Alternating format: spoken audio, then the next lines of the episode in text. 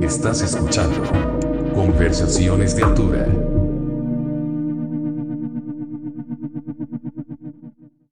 Hola amigos, bienvenidos a Conversaciones de Altura. Soy Joel, muchísimas gracias por sintonizarnos. Este es el episodio 81 y como invitado tenemos a Tony Tornay, baterista de Fatso Jetson y de Old Souls, estos últimos grandes amigos del programa, ya han estado un par de veces.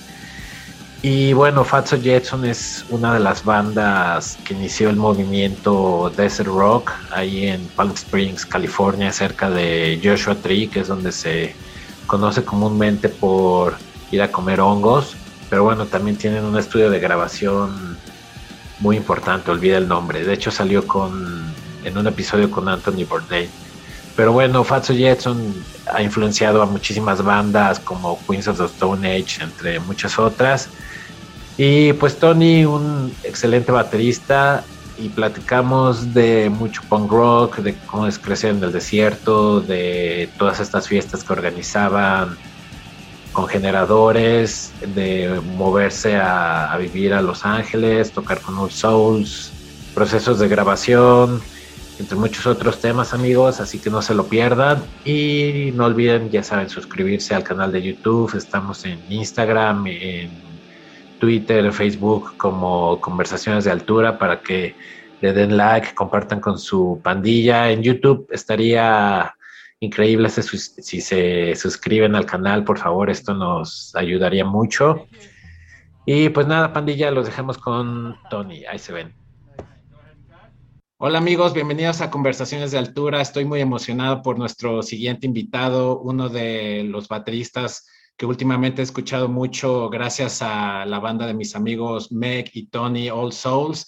Y nuestro invitado es Tony Tornay, que, o Tornay maybe, uh, toca en una banda que me gusta mucho también que se llama Fatso Jetson y por supuesto All Souls. Hello Tony, how are you brother? I'm good, I'm good. Did I, did I say your last name correctly? Is it Tornay or Tornay? Tornay. Tornay, okay. I'm, I'm always have like a hard time with last names in English because sometimes I kind of have like the idea of how to say it, but then when I say them, like, no, it's not the right way. I guess it's how it sounds. Yeah, yeah, it's it's it's just Tornay. Okay, thanks, brother. How are you? Are you in LA now? I am.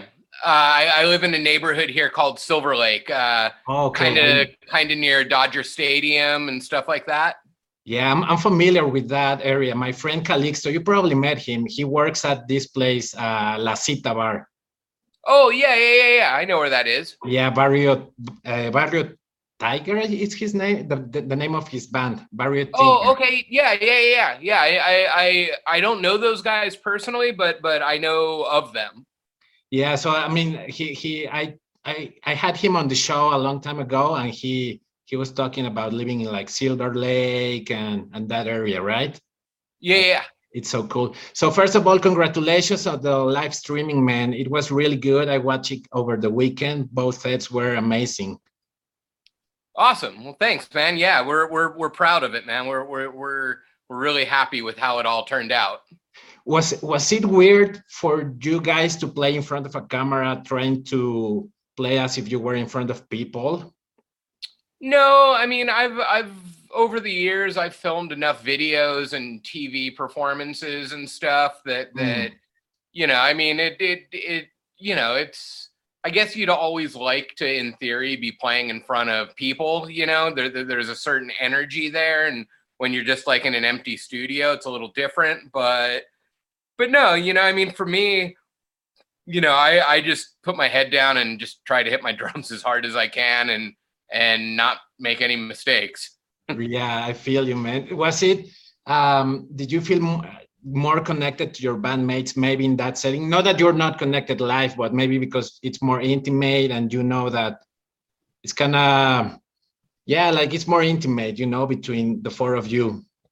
Well, I mean, to be honest with you, this particular thing, it had been so. I mean, it had been a over a year since we had played because of the pandemic. So I mean, I was just really focused and uh, uh I, I I was really nervous about fucking up, you know, and and and so it was like just just put your head down and just just try to try to get through this because I mean, even though we continued to practice and play through the whole pandemic, like you know, it's it's one thing to do that in the rehearsal room, but when you have a couple people pointing cameras at you and and you're and you know you're being recorded and that it's going to exist forever, you know that, that that's a different dynamic, you know. So it was, it, I to be honest with you, I wasn't paying so much attention to what everybody else was doing is making sure I didn't fuck up what I was doing. Right, right. So was it similar to maybe a uh, like recording an album you know like yeah yeah i mean it was yeah it, it, you know it definitely was sort of more of that vibe in the sense of just you know i mean because we we recorded this knowing that we wanted to release it as a live album at a later date mm. and so you know i mean they're they're definitely you know, like, like I was saying earlier, without there being an audience there and all that, you know, you start kind of focusing on like what you're doing or what you're you could have done better or you know whatever. Mm. So, so have you? I mean, probably you have recorded a lot of uh, live shows and everything like that. Do you prepare yourself more when you know you're gonna record something live? You know what I mean? Because there's i guess there's like the boys telling you okay they're recording you you can't fuck this up yeah i mean to to a degree i mean yeah you i mean you you always know it's there but at some point you kind of have to give up the ghost and just like let it go mm. you know and just just play because you know part part of part of all that is you know also you don't want it to affect your performance where you know you, you're you're getting so in your head about it that that it just becomes really tight and everything you know? I mm-hmm. i mean the way i i've always approached it is you know i just just let it rip and and hope for the best kind of i mean i've been i've been playing drums since i was five.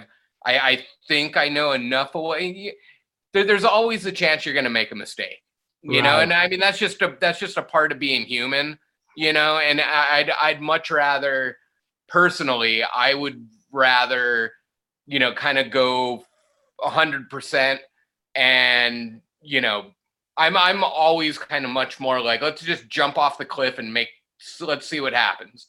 And if if I mean we did have the opportunity to go back if if somebody really made a mistake, you know, we we had the opportunity to go back and redo the song you know so so it wasn't it wasn't like recording a live concert you know where where you're being filmed live and it's beaming out to the world or whatever. But but i mean you know there there's also i mean again you know we're we're humans and we make mistakes and you know i i would rather make a little mistake that nobody in the world will ever notice except for me right. but but have played my balls off than played really conservatively and never made a mistake. You know, it's uh, for sure, man. It's more gratifying, right, when you let go. Yeah, yeah. So, okay, I want to take you back from to your childhood because I was, uh, in order to prepare for the interview, I was uh, watching and listening to your conversation with Brian Walsby.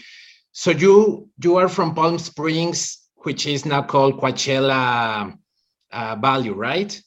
Yeah, well, the, the, there's there's a there's a place called the Coachella Valley, and the Coachella Valley is a string of towns. There's mm-hmm. Palm Springs, Cathedral City, uh, Rancho Mirage, Palm Desert, uh, La Quinta, Indio, Coachella. You know, I I grew up technically I grew up in Palm Desert, oh, um, but okay. but you know the, the the Coachella Valley to to to equate it to something else you know, it, it's kind of like saying Los Angeles. You know, I mean, Los Angeles is a big area that encompasses a lot of different little cities. You know, and and so it's the same thing. It's like the Coachella Valley is just geographically the area, and then there's a bunch of little cities within that valley. Okay, I see. And how was it growing up there? I'm I'm fascinated by the idea of like I can like I grew up in Mexico City, right? So I'm not familiar with growing up in a small town. And let's not talk about growing up in in the desert, right? I mean, not in the desert per se, but are surrounded by desert. How was it for you?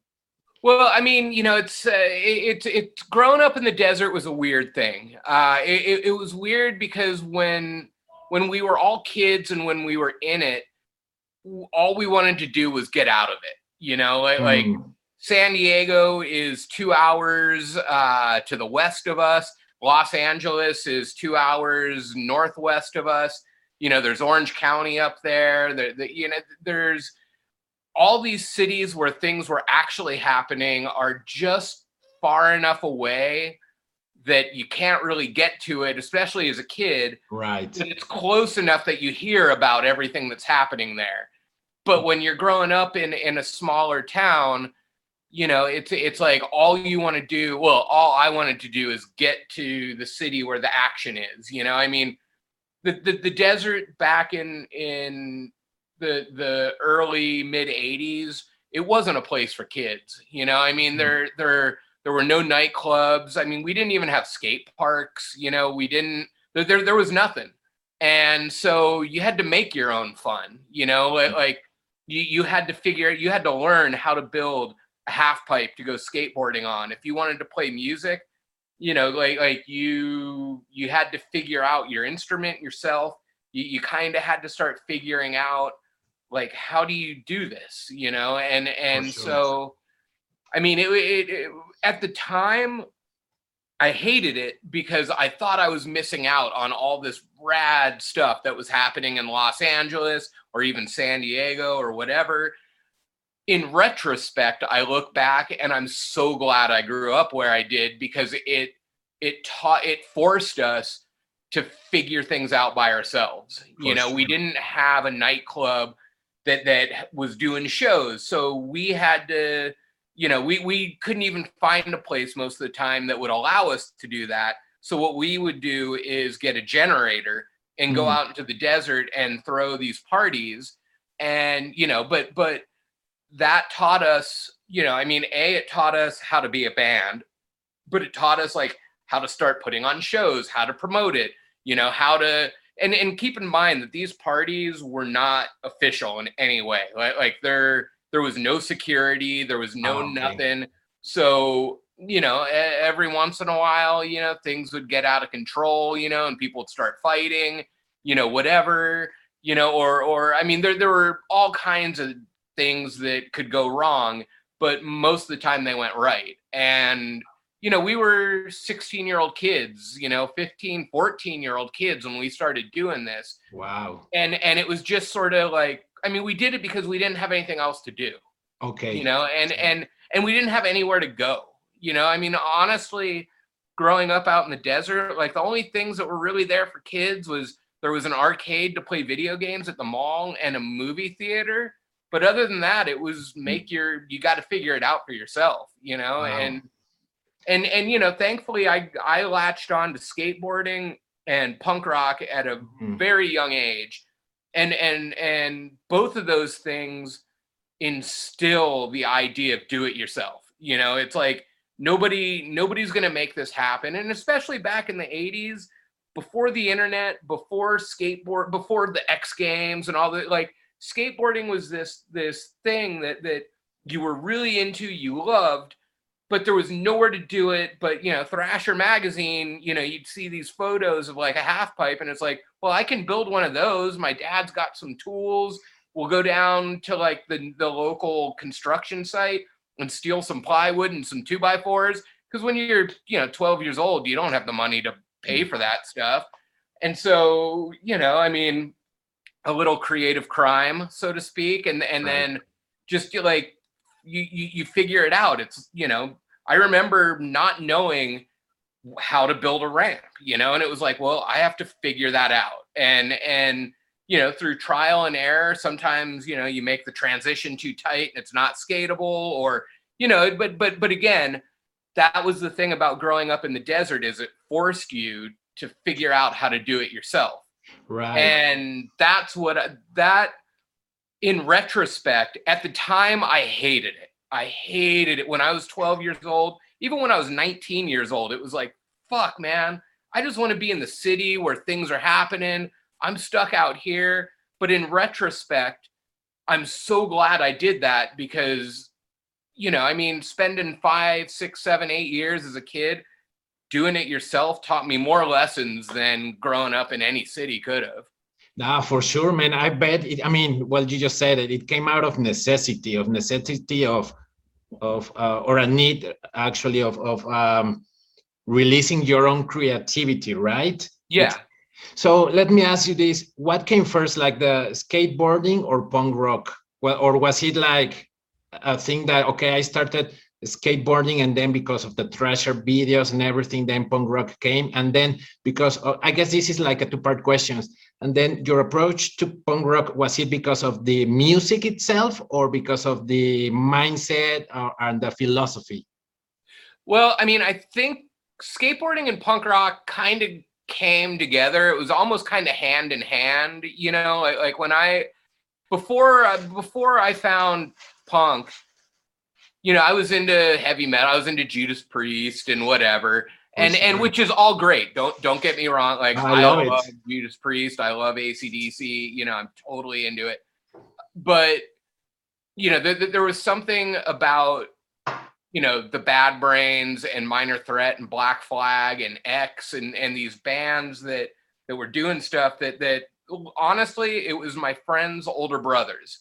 You know, that all kind of were like, "Oh, dude, you you got to get it. You know, check this out." And and a lot of it, you know, it was we were just like trading cassette tapes, you know, or mixtapes, you know, like, like, like my friend Josh, his older brother Mike played in a band and and you know which was another thing is that you know I uh, all my friends as older brothers you know they they were playing in bands or, or into skateboarding and whatever and so you know you'd kind of look at what they were doing and try to kind of figure it out Right. and you know i i got into all that stuff at a really young age really young age meaning like 10 11 12 years old.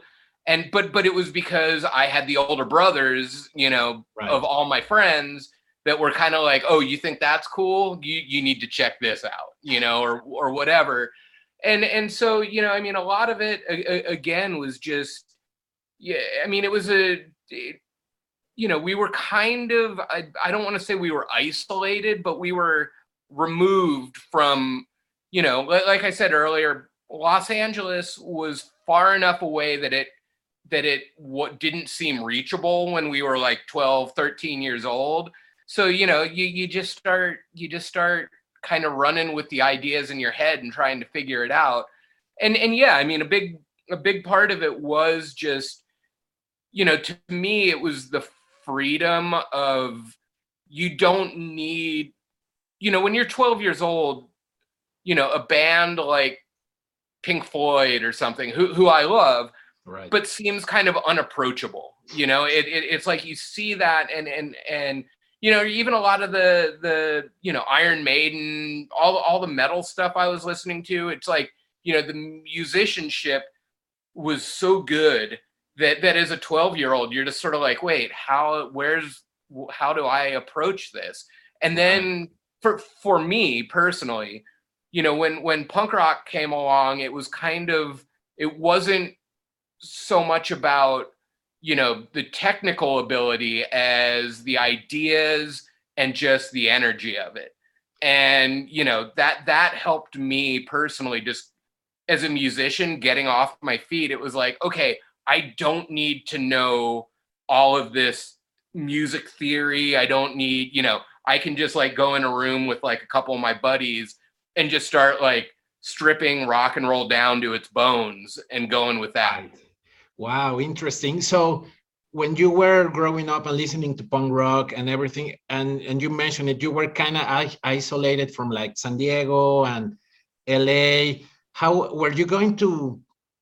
Okay, I guess my question would be: Were bands from LA and San Diego coming to play shows? I mean, I know Black Flag, like they play a lot, like smaller cities, but Well, yeah, Black Flag played twice in the desert. Uh, I mean, when I was a kid, the four shows that I knew that happened and that that were not local bands, no, five shows. There were five that there Black Flag played twice. The Cramps played once, except for they didn't actually play. I wasn't e- I wasn't even old enough to go to this show, but apparently they showed up and the venue didn't have their money, so they just never even played. Mm. And then uh, the first concert I ever went to was Billy Idol. Wow. Uh, and then the year before that, which I didn't go to, was Adam Ant. But but I mean, it was very very rare for a band to stop in in the desert to play. You know, Wow. they they it just like like I said, the Black Flag thing that that was some people knew those guys. They booked a show, but that was before my time. I, I remember the show, but you know, when I asked my parents if I could go to this rock concert, I was in the like third or fourth grade, and they were like, "You're not going to that," you know. And and then uh, you know, there like I said, the Ad, there was the Adam Ant show, and then finally Billy Idol. But then after that, nothing happened in the desert in, in terms of touring bands uh, until Pearl Jam played with our friend Alan's band Eleven um, at the place that the Coachella Music Festival is now held at. Mm. Um, but but it was when Pearl Jam was like fighting Ticketmaster in the early '90s or whatever, and they couldn't play anywhere in LA because they were all Ticketmaster venues. So the promoter found this field out in Indio, uh, which is now where, like I said, where they do Coachella. But yeah, other than that, people weren't coming to the desert to play shows. Like we, we as kids, we had to go to them. Wow, that that's fascinating. So from like the 80s till like this Pearl Jam show, there there were no shows, and you were traveling to LA to see bands, or or Yeah. what, what what were what bands were you seeing back then? Uh, I mean, you know, let's see, like bands like Bad Brains, and then later, you know, I mean, Nirvana, Mudhoney, Sonic Youth, uh, uh, Saccharine Trust. I mean, pretty much all the all the LA bands, and then then you know, I mean, I started coming up to Los Angeles to see shows probably in about the 10th grade. So I mean, oh, there there were times though where I went to shows of bands I just didn't even like, but I went just to go because it was Right. something to do. Um, but I mean, you you name a band from that time period, so to speak, and I probably saw them. I mean, especially as as things got got a little bit, eh, or as I got a little bit older, you know, I, I would go, I'd come up to LA sometimes three times a week to see shows. And, you know, I mean, it's a four hour round trip. So it's like you're not getting home until like four in the morning or whatever. Or I had friends' bands.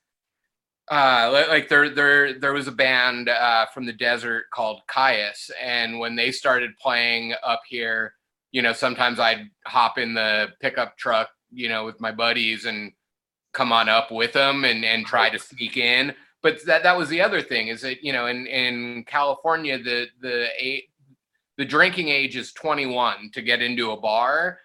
So there there were times when i was like 16 years old that i would drive two hours to get to a show in la and hope that i could sneak in you know and and sometimes you know i got caught and i'd end up having to sit outside while everybody else went to the show Oh shit, man. That Yeah. that sucks. That sucks. I mean, in Mexico, you could be 12 and even though the show is I mean, it's not like that anymore, but like back in the day, you could go see a show even though it's like uh for for people older than 18 and you could go inside, you know? Like I oh, remember Oh yeah, there, there there was a place in Tijuana called Iguanas. Iguanas, and yeah, legendary. I I we used to drive there all the time because you know if a band was playing a 21 and older venue in LA, but they were playing the next night or the night after at Iguanas, we knew that we could get in at Iguanas. So we drive down to San Diego, walk Awesome. across the border, and like down there, geez, I saw before I was 21, I saw the Bad Brains there. I saw Bad Religion, Nirvana, Dinosaur Jr., The Breeders, uh, I think the Butthole Surfers. For sure. You, you know, but it, it was always just like, okay, yeah, we're going to go to Iguanas because not only can we get in, but they wouldn't card you for alcohol either. So, you know, we're like 16 year old kids, like getting drunk on like, you know, cheap Mexican beer. And, but we're at the show. So that's really wow. all that mattered. I love it, man, because I think you're the first person. I'm from Mexico, like I've said before, and I haven't talked to anyone. Well, maybe once I talked to someone about it, but you're the first person that has explained me how was the whole iguanas thing because in Mexico City it's legendary. Like I, I knew, and someone recently posted on Facebook like uh, a like an old calendar of iguanas, and everyone was there. Like like you said, Dinosaur Jr., Helmet, Radiohead, Nirvana. So I'm like, what the fuck? And and those bands, funny enough, they didn't come to Mexico City. Yeah, well, because you know what the iguanas, the way that I understand it, you know, iguanas was owned by Mexicans, but they used a San Diego promoter to book it. So bands that were touring America, they would end up playing down there.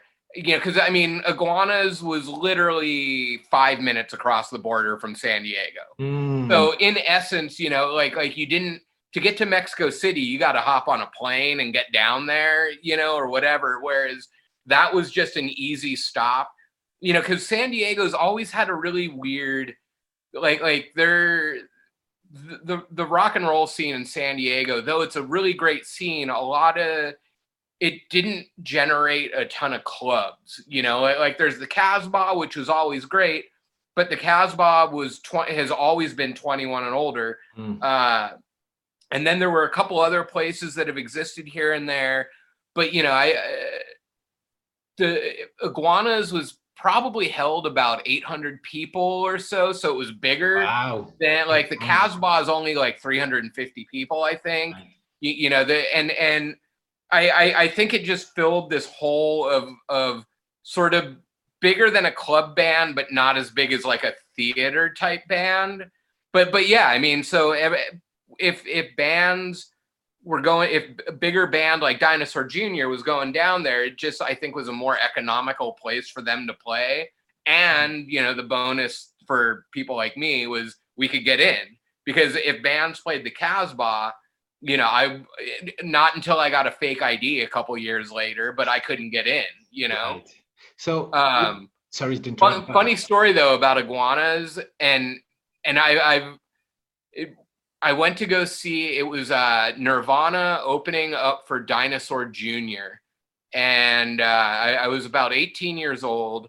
And me and a bunch of my friends from the desert loaded up a car and, and got down there. And we were all drinking beers in the parking lot before the show. And and keep in mind, Nevermind isn't out yet. This is still just Nirvana's Bleach, which had no photos of them on it except for that weird black and white negative image on the, the front but we're we're me and me and my friend Justin and Dave and and a couple other people are sitting there drinking like Tecates or whatever.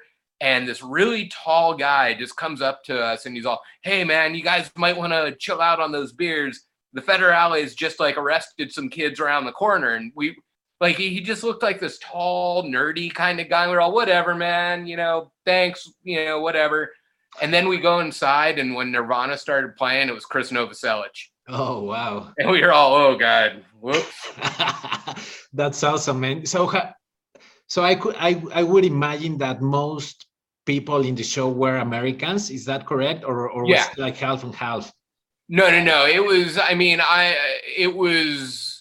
I would guesstimate probably 85, 90% Americans that, you know, went over to the to the crazy rock and roll show. Right. Wow. So um yeah it's fascinating because like back then i i was listening to metal and i was going to shows lo- local shows in mexico city but we didn't or at least my my friends and i didn't hear about this place iguana that came years after so there was this i don't know if this connection but it was unknown we were like i remember we were trying to the first time pantera came to mexico city we were like, oh my god, this is so awesome. But then I think they play somewhere in Tijuana, right? So it's it's really cool that someone is telling me these stories from my own country. It's, it's, yeah, it's crazy, man. So how did drums come to you? Was it something that you choose, or because your brothers, your friends? Uh, that was my dad. Oh, my, my my dad played drums, and uh, you know the I I remember the night that I became a drummer.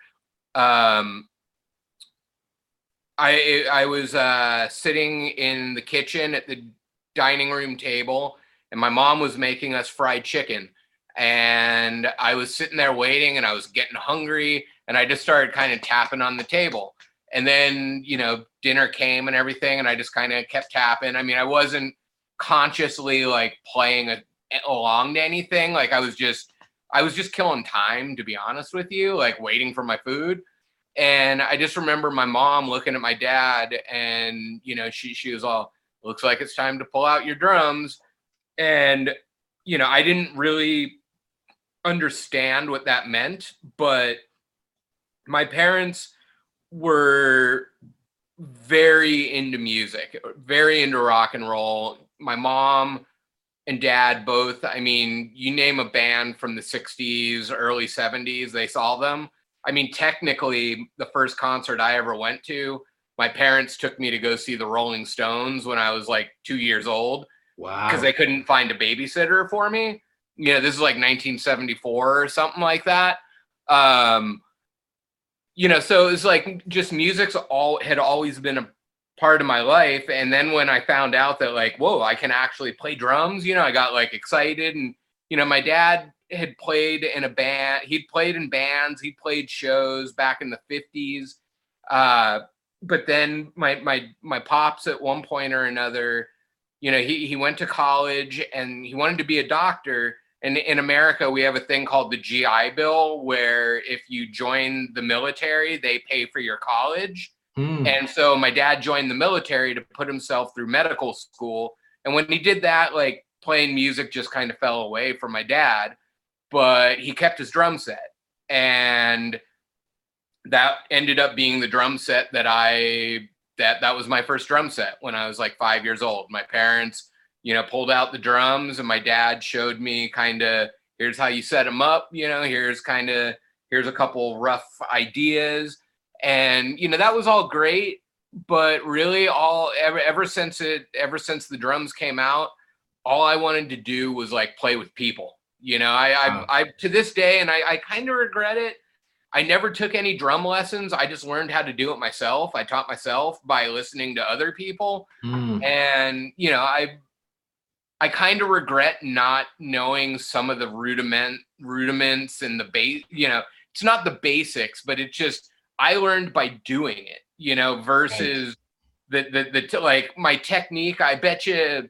I bet you there's some jazz drummer that would look at how I play drums and just be like, "Oh my god, what is he doing?" You know, but but I feel like I do an, an okay job. But you know, so yeah, I I got I got it through through my dad. Well, I think you do a great, amazing job. Actually, I haven't had the chance to see you live, but I've seen a lot of videos, and and and I mean, I think you're a, a savage at the drums, and I say savage in the best way possible. That's my dad in 1959 on what would later become my drum set. Wow, do you still have that drum set? That's an amazing picture. No, unfortunately, I don't. What happened was uh, I was probably a about 11 years old, 10 or 11 years old. And, you know, I had kept the drum set set up and I played it enough and I showed enough interest that my parents finally, uh, that they, they went ahead and bought me my own drum set. Mm. You know, they got me a newer, you know, like a brand new drum set in 1982 or something like that and when I went away to summer camp that summer, my dad's not a very sentimental person and he just donated it to Goodwill. You know, which like to this day I'm I'm like I can't believe he did that. You know, but I, I wish to God I still had that drum set. But yeah, that would but be it's awesome. gone. So yeah, that that's uh, that's an interesting story, man. So do you think drums came to you, or or or well, yeah, I guess so. Drums came to you instinctually. You know, is that? Do you believe that sometimes we have something in the DNA that makes us do something? You know, your parent, your dad is is a drummer, so that that's in you somehow. Yeah, I mean, you know, it it, it one, you know, it at first, like when I first sat down with the drums, I remember like you know, MTV was kind of a new thing at the time. And, you know, I remember playing along to uh, the police, every breath you take, you know, and like, like just like, okay, so this is kind of what you do to play in a band, whatever. But yeah, I mean, ultimately, you know, it, it's, it's, it's a form of expression, you know, it's, and, and, and so, you know, even, even if you're learning by copying other people, you know, lights start going off in your head like, oh, well, he does this here, but I could do that. Or, you know, it all starts it all starts to kind of make sense once you figure out how the whole thing operates. And and for me, that that was a really big thing was was I couldn't wait to just get in a room with other people. Be, because hmm. like I as much as I love the drums, it's it's it's very rare that I just sit down and just play the drums by myself. Hmm. You know, I hmm. mean, I'll I'll work on patterns or this or that by myself. I have an electronic drum set right behind me that I'll like here at my house, like kind of noodle around on. But like when it comes to playing, music has always been a reaction to other people, you know, or or if not a reaction, a collaboration, you know, where where right. it's like even if it's just one person with like a guitar or a bass or whatever, you know, it's like, well, what do you got? Let me see how I can let, let's see what we can do with this. You know, I I was I was always more interested in being in a band okay. than just being a really great drummer.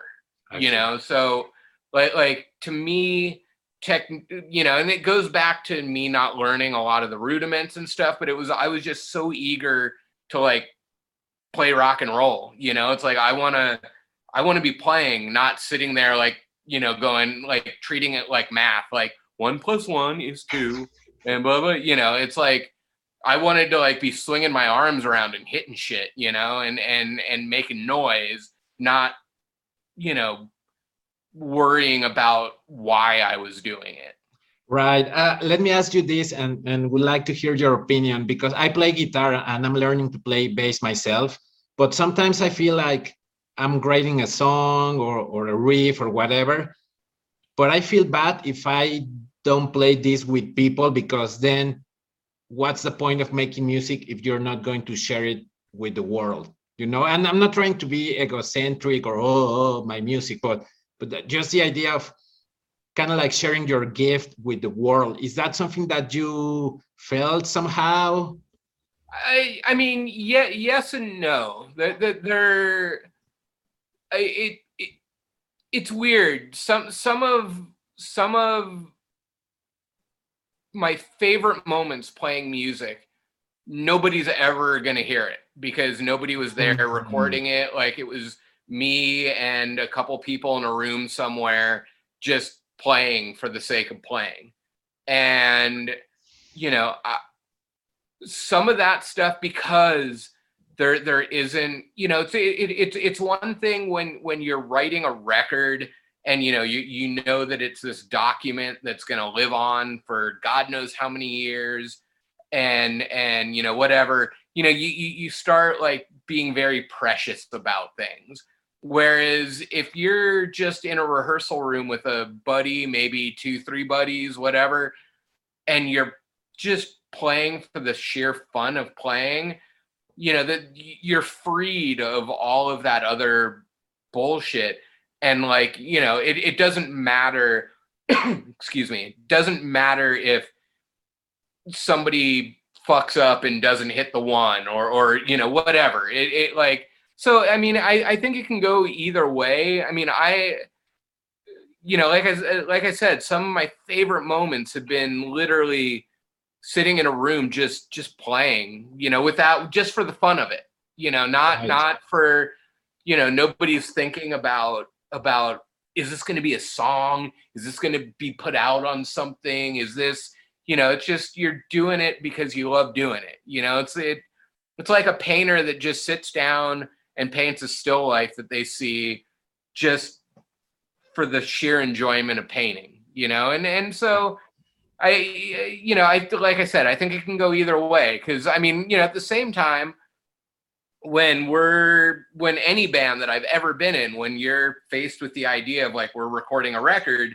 like yeah, we got to we got to we got to bring the goods, you know? And and and I that's I love doing that too, but I do love just blasting off with some people sometimes, you know, because because it, it it it you're just doing something that you love just for the enjoyment of it, you know, without Right. getting so caught up in your head about verses and choruses and and what the overdub might be and the melody and you know, it's just fun. Wow, yeah, that's that's interesting. I've been asking myself that a lot. Like, okay, if I have this song, should I should I stop completing it, or just because I know it's not come out, it's not going to come out, should I just stop there? You know. So, but it's it's interesting to see your point of view too. You know, like, okay, I'm doing this because I enjoy playing music, as opposed of playing music and then show it to the world. I think, yeah, I, I guess you're right. Yeah. Well, I mean, you know, it, it, it it's just for for me a a lot of a lot of playing music is like the intention is to enjoy myself. You know, I but Mhm. before anything else, like I I I love I love playing music, and and I don't think as long as I live, I don't imagine I will ever not play music in some capacity or another. It's like it, it's something that I need to do, and you know, some of some of the best ideas I've ever had musically have come out of you know these like jam sessions where there isn't where there isn't this like weight of like well what are we going to do with this? You know it's it, it, it, it it's like sometimes you know the best song you write is when you just sit down on a couch pull out a guitar and turn on the news and you're just kind of like fiddling around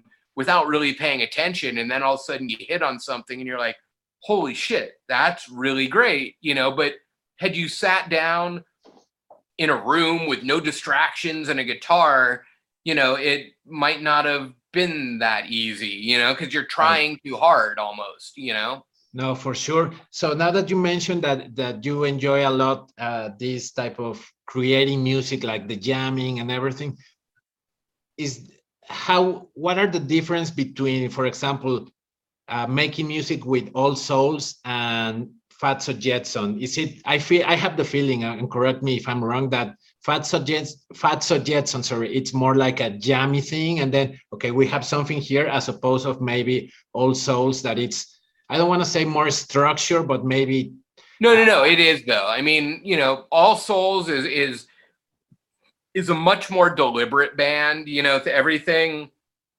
gets thought through a lot more.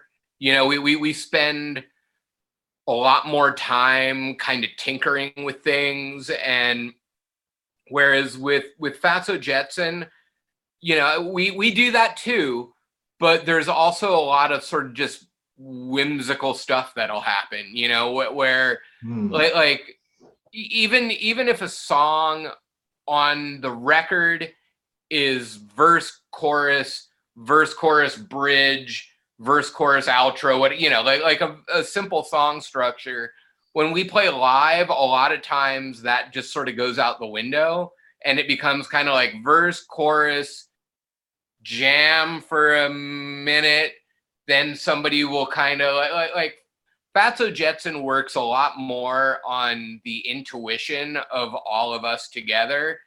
And and and keep in mind that that Fatso Jetson, me and Mario and Larry have been playing together for 27 years now. wow.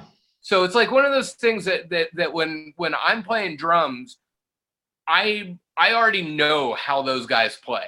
You know, it's like I I can anticipate what they're going to do. Like even if we're jamming on something that we've never done before. Like if we just go if if right now we went into the rehearsal room with no ideas and we just started doing something I feel like I would have a pretty good sense of like how things might come out or how where things would be going. And you know, I mean, I can literally look at at Mario and just just by his body, like his posture, I can be like, oh, oh, I can just tell he's about to do this kind of thing that like I kind of know oh. he uh-huh. does, and it's like, okay, cool. And you know, I can look at Larry and be like, okay, Larry's doing this thing, and but I mean, that comes from playing together for 27 years. You know, where where sure. it, there's it, it it it's like when you wake up in the middle of the night and get out of bed and no lights are on, but you know how to get around your house because you've done it so many times. That's kind of what playing in Fatso Jetson is like. And and we kind of celebrate that. Like like part of the thing that that Fatso does is allow for these things to to breathe a little bit. I hmm. mean, and and like I said, we do have some songs that are, you know, here's the verse, here's the chorus, here's the blah blah blah blah blah but but a lot of it you know is open to interpretation um where, whereas all souls is a lot more you know like, i said we we pay a lot of attention to the details and and structure and where things should be and you know it, it, it's it's it's a much more regimented band in that right. that sense so Wow. No, I, I, mean, I I like the explanation because uh, I think it's different. Two types of band. Was it a challenge when you started jamming with Tony, Tony Aguilar, and and Meg? Because I mean, like you said, it's more more stru- structure as in okay, like you said, this is the song. This is where the the solo uh, goes, and the solo lasts for like I don't know 45 seconds. You know what I mean? I suppose. Yeah, yeah, yeah. Yeah, no, I mean, you know, I Tony and I had been kicking around starting a band together for geez, probably since around 2014, give or take. Mm. And and you know, so I I had played with Tony a bit and and and you know, their old band Totimoshi and Fatso Jetson had played a bunch of shows together. So I I you know, I actually met Meg and Tony originally. Uh, they came to see my band, Fatso Jetson, and this other band called Kyuss back in 1995 up oh, in wow. San Francisco when we were on tour. And, you know, so like I, I'd known them as people. And then Tony and I had like played together a couple times. Like we kept trying to kind of get a band together, but, but, just due to the timing, it didn't work out. Uh, but once we started playing, you know, it it it was pretty, you know, and and we we knew that All Souls was going to be a much more structured, focused band. You know, so like going into it, I I completely understood that, and and quite frankly, I mean, I've played in a lot of bands over the years, and and Fatso Jetson's really the only band that I've ever been in that operates the way that it does. And um, and I don't know that any other band could really operate that way. I mean, I'm sure other bands do, but I, I, I just mean in terms of over the years, like whether it's been All Souls or or you know, for a while I played in a band called Deep Dark Robot with Linda Perry, or or with Brant Bjork, or with you know whatever. It's like all of those bands were much more like All Souls. Like Fatso oh, Jets okay. is like kind of a weird anomaly where where it just the way that it works is by accident. Like we didn't plan for it to be this way. It's just the way it is, and it's the way that we've all become comfortable in doing it. So, you know, play, playing with Tony and Meg, you know, it, it was you know very natural for me uh, just in the sense that you know it, it, it, it there there's a structure to everything and you know where everything's going to be and how everything's going to go uh, whereas you know, Fatso, like I was saying, it, it's it's sometimes it's like jumping off a cliff and hoping the parachute opens. Because trust me, for for every time that parachute is open, there's been a couple times where it's just fallen to the ground, and I mean we're sitting there on stage like playing our balls off, but like we don't know what we're doing, and like I mean, it, it, just that that that's the nature of improvisation. You know, is is sometimes it works out amazingly, and sometimes it fails spectacularly. Right, but that's the, the risk you take, like you said, right? When you imp- improvise, it's either i mean there has to be a time that it doesn't work and that's part of life i guess right? Yeah. Yeah and and you know i mean you i you know the biggest the biggest thing with that is you've always got to be willing to fail. Right. You know? Like i i'm always willing to i i would much rather take a chance and blow it than not take a chance at all you know Right. and so, So- let me ask you this um when you're in a situation like that when you're like jamming on stage and and and maybe you think that nothing is happening how do you i guess solve that? You know what i mean? Like when you're on stage you're looking at each other and it's like okay this i guess this is not working. Is it time to end or? Yeah, I mean, you know, for for me, it's always a, a, a lot of nervous and awkward looks at each other. You know, of like, come on, let's let's wrap this up. You know, because I mean, the, the there there are times when you're doing that, and and you know, somebody in the band, you know, is like, I'm gonna try to save it. You know, but but I I personally have learned that like I can tell pretty quickly where things are going and if it's going to work out. And, you know, but sometimes somebody else is like, no, if we keep going, maybe we'll pull it together, you know, and, and, you know, that, that, you know, that, that can get embarrassing at times. Not, not embarrassing, but, you know, it, nine times out of 10, people that are watching you don't even realize that like you don't think it's that great you know so it's really about okay here perfect example. The first show that fatso jetson ever played in europe uh we we got flown over to play this festival called dynamo. Metallica Wow. was headlining that day. Uh th- there were all these bands and a whole bunch of our friends were also playing and we were just like so excited and there's like 50,000 people there and and it's our first time going to overseas to go play. And within the first 30 seconds of the first song Mario broke like three strings on his guitar. And and he kind of panicked and he kind of went like we were playing a song that like had a verse a chorus a bridge you know uh, but like 30 seconds into the song that all went out the window and the next thing we're doing is you know i always joke and call it spinal tap reference but we go into this like 10 minute jazz odyssey you know of just like just improvising in front of this huge festival crowd. And the i'm i'm like you know mario's just like stressed and and larry's like kind of trying to figure out where they're at. And i'm i'm just sitting there like fuck how do i hold this together?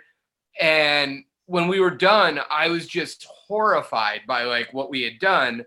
But then the guy that we had there who was selling our our merchandise afterwards he came running backstage and was like what was that? And we were like well mario broke a couple strings and then we just got we just it threw us weird and we he's all dude everybody came to the merch table like wanting to buy like whatever that was you know? And it was like well that- you know, I, I don't know what to do. He's all, well, I kept telling him, oh, it's on this record or it's on that record or, you know, whatever. But, but, you know, I mean, we, th- uh, well, I, you know, I, I, I think I can speak for Mario and Larry, but they, we were all kind of just really just bombed at our performance.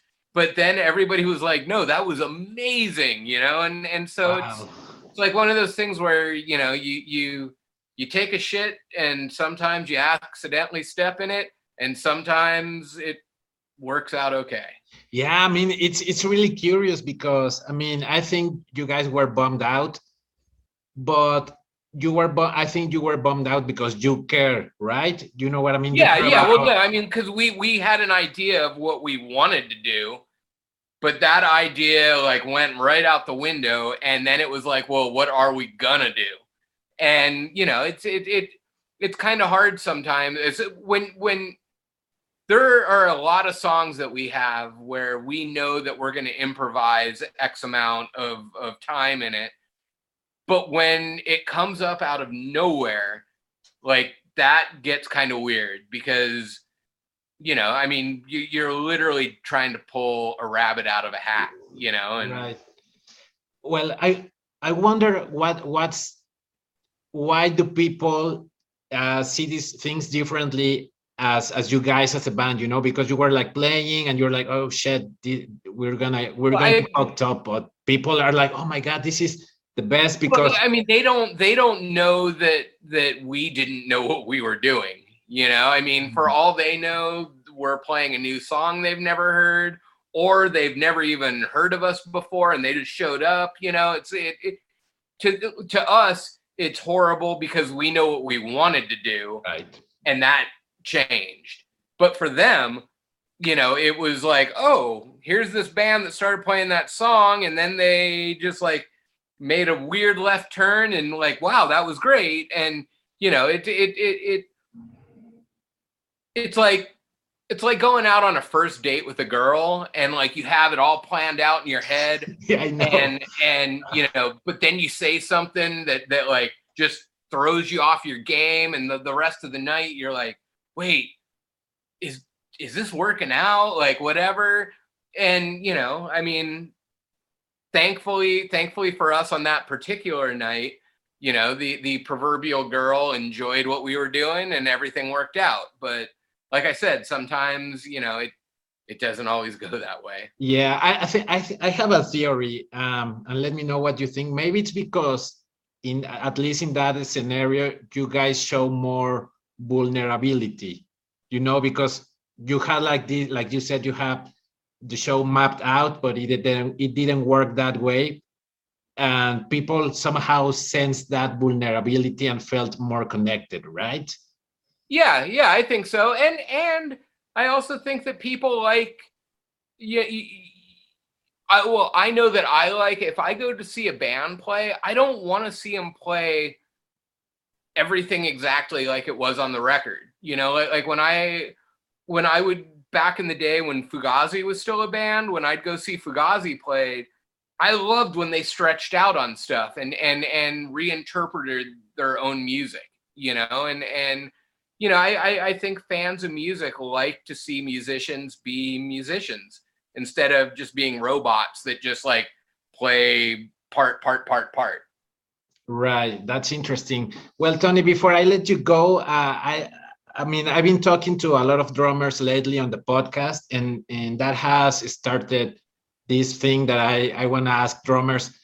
Um, when you go and record an album, do you have, or how do you come up with how the drums want you want it to sound? Do you know what I mean? Like the sound of the drums.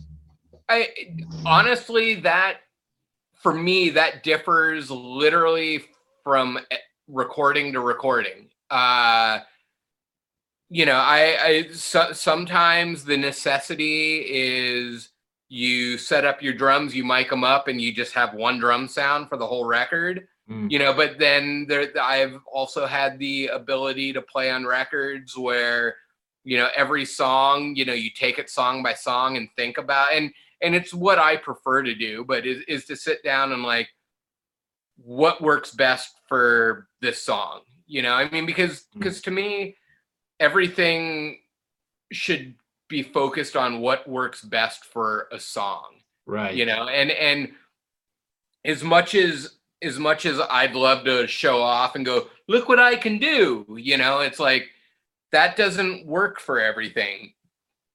You know, so I, I mean, the way I approach it normally is I have an idea. I normally sit down and think of each song and and like what the vibe of that song is, how the drums should be, how the drums should sound. You know, it it it really boil it comes down to the idea of like, wow, should this be like a big roomy sound with with mm. like a really mm. tight snare and a lot of reverb though on everything, or I mean, it I, I guess you know, it comes down to really what works best for the song, right? And and and and what what can you do to make that song sound better? Wow. You know, for sure. So so you let me see if I get this right. So you, you don't come to the to the studio and say like, okay, I want my drums to sound like this, I don't know, Black Flag album or this Led Zeppelin album. So it's more like, okay, I'm here and we have practiced the songs before, so I kind of have like an idea of how I wanted it. Yeah, because I mean, uh, look, of course, I would love for my sa- my drums to sound as rad as John Bonham, but you know, maybe John Bonham doesn't sound right on a certain song, you know, mm. and and and you know, uh, and let me obviously say I'm very well aware that I'm not John Bonham, but you know, it, it, it but but like a big roomy sound like John Bonham, sometimes that doesn't work on a song, you know, sometimes like it needs a really like tight, you know, focused mic type deal on the kick and the snare that that that you, you know the big roomy John Bonham sound like just doesn't work on you know? And and yeah I I try my best to just you know I I I, I try to think of what what makes the song sound better. And you know you, at rehearsal earlier today you know, uh, Matt, our guitar player, you know, started suggesting, you know, different patterns for me to play on the drums. Like I'm never, I never think that I'm absolutely right. You know, I, the, the, I am always open to suggestion. If somebody has, you know, a rhythm that they hear in their head or a pattern, like I don't necessarily think that my ideas are like if I come up with something like that's it, you know, it's like if somebody's like, hey, you're doing this thing that's like super just like and this happens actually a lot in all souls is that I'll be I'll err on the side of of uh uh simplicity, you know, like okay, I'm just to be playing in the pocket, you know, whatever. But you know, Tony will be like, dude, get all Keith Moon right there, you know, and it's like oh, well, I just thought that might be a little too busy or whatever. You know, and sometimes it's the other way where you come up with something that's just like kind of crazy and it sounds cool, but it clashes with the vocal or whatever. Mm. And and you know, it's it. Uh, I you know I think think a part of playing music is is checking your ego at the door and being open to what your bandmates have to say. You know, because just because I came up with something doesn't empirically make it right. You know, it, yeah, it, for sure. And and you know, and especially especially with drums, you know, because you know, uh, drums it, as much as drums can complement a song, they can be really distracting if you're overplaying. And it's that fine line of like knowing where to sit in the middle of that. Right. No, I agree, man. And especially like you said, in a band, you have to listen to your bandmates. Otherwise, while you're playing with them, right? Yeah, yeah. Well, Tony, I mean, it's been a pleasure talking to you, brother. Hopefully, we can do a second part because there's, I mean, I know we can talk a lot about music and, and yeah, sure. where you grew up. Uh, but thank you so much, brother. Uh, like I said, it's been a pleasure, and I wanna give a shout out to Tony and Meg for for making this happen. I mean, Tony Tony Aguilar is like my booking agent now. He has connected me with with great people like like yourself, brother. Uh, thanks, man. Well, thanks for taking the time to talk with me.